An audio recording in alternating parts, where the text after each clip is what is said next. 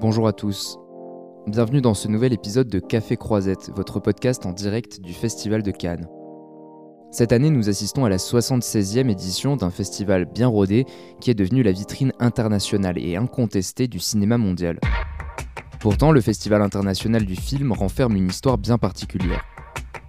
Aujourd'hui, nous sommes allés à la rencontre d'Olivier Loub, historien spécialiste de l'histoire de la création du Festival de Cannes. Vous écoutez Café Croisette, le podcast qui vous emmène au cœur du Festival de Cannes, un podcast ex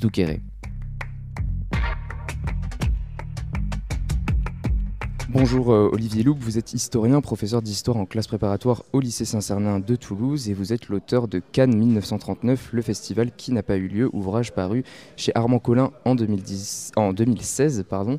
En 1936, le cinéma a une vitrine internationale, la Mostra de Venise, devenue arme politique du fascisme. Alors, en France, le Front populaire veut aussi protéger la culture et le ministre de l'Éducation nationale et des Beaux-Arts, un certain Jean Zé, réfléchit à la création d'un nouveau festival.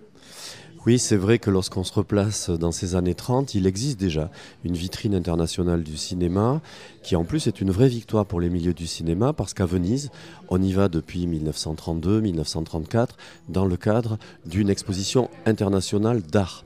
Et la reconnaissance du cinéma comme un art, ça a été le premier des combats du milieu de l'industrie cinématographique. Or, Venise accomplit cela parfaitement. Au sein de la biennale, il y a donc une mostra une exposition du cinéma international. Le problème, c'est qu'à partir de 1937, précisément, les puissances de fascisme et du fascisme totalitaire, que ce soit la puissance italienne ou la puissance allemande, cherchent à contrôler euh, le monde du cinéma, à la fois par le palmarès du Festival de Venise, mais aussi du côté euh, du fascisme mussolinien, en mettant des liens qui désormais font que l'importation des films, et particulièrement des films américains, soit désormais contrôlée par l'État fasciste. Donc on a une politisation du Festival de Venise, là même où la reconnaissance artistique et culturelle était l'objet premier au départ de cette mostra, et surtout c'est pour ça que tout le monde y allait avec grand plaisir. En 1937, les choses tournent profondément. Le palmarès de la Mostra de Venise met en avant deux films, un film fasciste euh, produit par le fils de Mussolini et un film nazi allemand euh, qui s'appelle Olympia et qui sera connu sous le nom des dieux du stade de Lini Riefenstahl. À partir de là, c'est un casus belli par rapport à la vie politique et en particulier par rapport au libéralisme politique et économique. Voilà pourquoi les Américains, euh, ceux d'Hollywood en particulier, le syndicat de la Motion Picture Association, décident qu'il faut euh, créer un autre festival. Or, ce désir venu des studios américains rencontre aussi le désir du gouvernement français, ou plus exactement, à l'intérieur du gouvernement français, le désir de Jean Zé, qui est ministre du cinéma puisqu'il est ministre des beaux-arts, et qui décide à ce moment-là, ou plutôt qui veut faire prendre à son gouvernement la décision de créer une contre Mostra, un contre-festival. Ce sera long et compliqué parce que à ce moment-là, dans le gouvernement français, il y a l'opposition entre les munichois et les anti-munichois, c'est-à-dire entre ceux qui pensent que face aux dictatures dont la puissance ne cesse de monter, il faut un apaisement, comme diraient les Britanniques, donc une politique d'accord tacite, de diplomatie, et ceux qui, comme Jean Zé, pensent que si on veut éviter la guerre, il faut au contraire manifester la puissance, et par exemple, le soft power est un élément de cette puissance.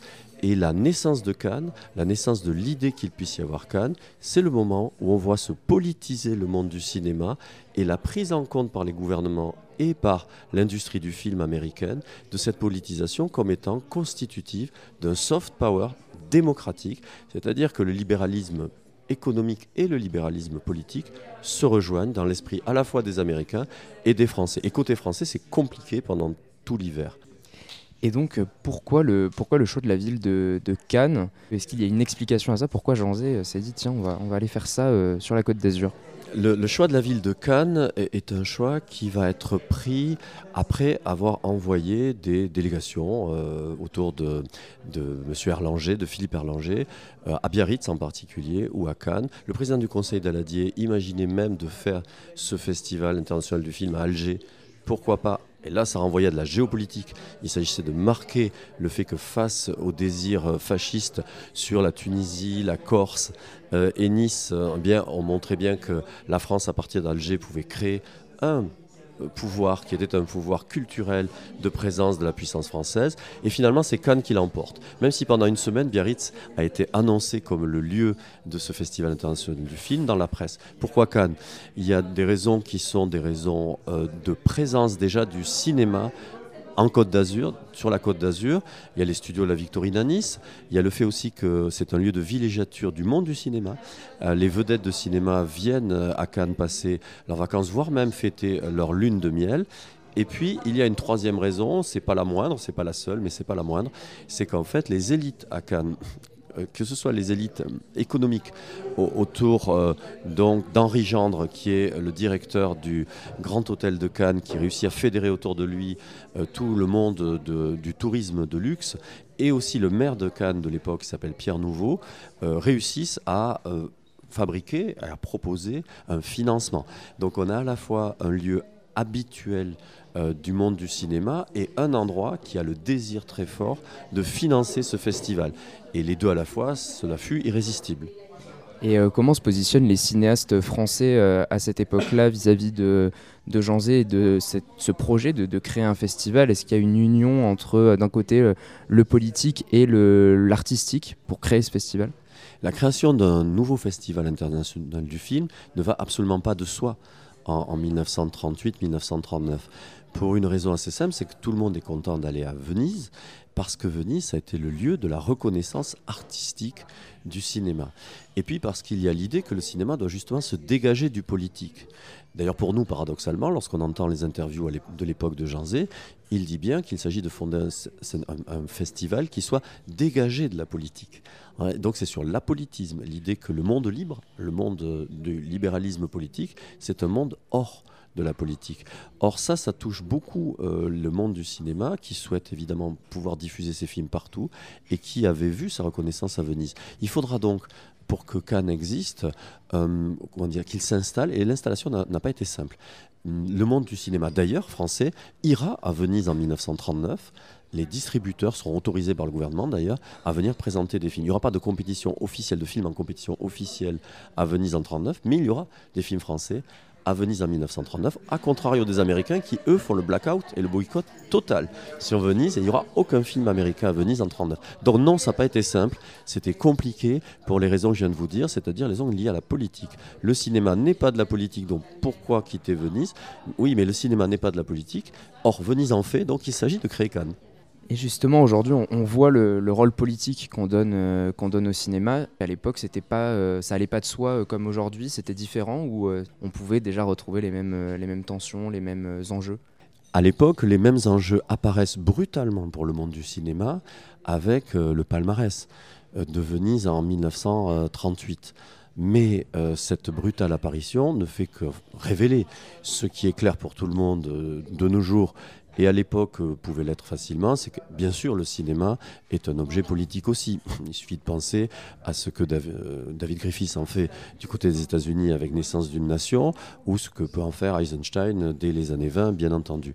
Donc tout le monde à l'époque, y compris les leaders du monde euh, démocratique, savent combien le cinéma est un art de séduction des foules, et donc on y est très attentif, aussi un art du divertissement, un art du plaisir, mais aussi un, un art bien sûr qui construit et des éléments de, réflexion ou qui propose des éléments de séduction politique. Donc ça, c'est très clair. En revanche, il y a l'idée extrêmement forte à l'époque qu'il faut dégager le cinéma de ça et que justement, il doit être artistique et non pas politique. Ce que Cannes 1939 crée, c'est l'idée euh, désormais qui s'installe du fait que le politique n'est pas évacuable du cinéma et qu'on ne peut pas imaginer avoir une compétition internationale ou une présentation internationale de films sans se poser la question politique.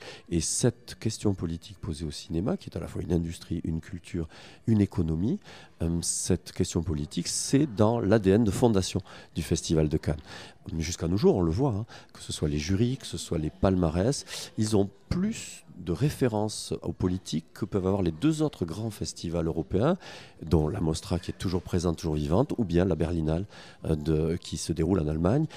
pour les deux et dans les deux cas, il y a moins finalement d'implication politique qu'il y en a à Cannes. C'est très probablement un effet de naissance. Euh, comment euh, ce projet renaît après la guerre? C'était une évidence ou il y a eu des, débats euh? En 1946, la, renaissance du, du, Festival de Cannes n'est pas une fois de plus une évidence. D'abord parce que le Festival Mornay de 1939 est très lié à cette période d'avant-guerre qui est extrêmement mortifère. Donc réanimer quelque chose euh, qui euh, fut morné, ça s'est joué à deux jours. Hein. Le, festival de Cannes 39 est, annulé. Il devait démarrer euh, début septembre, il est annulé à la toute fin d'août. En 1946, à la fois c'est une évidence dans la continuité par rapport aux équipes. Les équipes qui sont celles de la Renaissance de Cannes, ce sont les mêmes que celles de Janzé, exactement, sauf lui qui a été assassiné par les miliciens en 1944. Mais c'est très compliqué parce que désormais Venise, ou plus exactement l'Italie, est, devenue démocratique et que les, Américains, par exemple, euh, ont envie euh, d'une renaissance de Venise autant que d'une existence à Cannes. Dès lors, il va y avoir euh, la renaissance des deux festivals qui vont un peu se partager les rôles. C'est pour ça qu'en 48 et en 50, il n'y a pas de festival à Cannes parce que c'est le tour de Venise et puis parce que économiquement c'est compliqué d'installer ce festival en France. Donc la renaissance sera difficile, elle se fait dans la continuité, mais avec beaucoup moins d'implication politique apparente, bien sûr, puisque Venise renaît en même temps. Donc non, ça a été compliqué de l'installer. On peut dire qu'il faut attendre le début des années 50 pour que le Festival de Cannes soit vraiment solide et soit devenu une date incontournable du calendrier. Quel est l'héritage qui reste de Janzé euh, quand on regarde le Festival de Cannes euh, aujourd'hui? L'héritage qui reste de Janzé pour le Festival de Cannes aujourd'hui, c'est certainement cette implication politique qu'on peut dire euh, libérale ou progressiste, avec cette idée que, au fond, euh, lorsqu'on vient mettre ensemble, euh, dans un même lieu, dans un même temps, les cinémas du monde entier, l'aspect politique est un aspect qui compte. Il compte pour à la fois dire le monde contemporain, pour dire que le cinéma est un art qui, même dans le divertissement, a des implications de type politique, et puis aussi pour dire et, renouer, enfin on peut l'espérer, chaque année se reposer la question de tout ce qui fait la démocratie, que ce soit le fait de refuser euh, la, la, pression d'un Goebbels en 1939, ou bien de dire avec Ken Loach que la démocratie est aussi une démocratie sociale. Merci beaucoup Olivier Loub d'avoir répondu aux questions de Café Croisette. Vous êtes historien et je rappelle que vous êtes l'auteur de Cannes 1939, le festival qui n'a pas eu lieu, ouvrage paru chez Armand Collin en 2016. Merci à vous. C'est la fin de cet épisode de Café Croisette. Encore un grand merci à Olivier Loub pour sa participation. Merci à vous de nous avoir écoutés. Si l'épisode vous a plu, vous pouvez vous abonner à Café Croisette sur votre plateforme d'écoute préférée pour ne rien louper du festival et nous laisser 5 étoiles sur Apple Podcast ou Spotify. On se retrouve également sur les réseaux sociaux, Twitter, Instagram et TikTok. Et on se retrouve demain pour un nouvel épisode.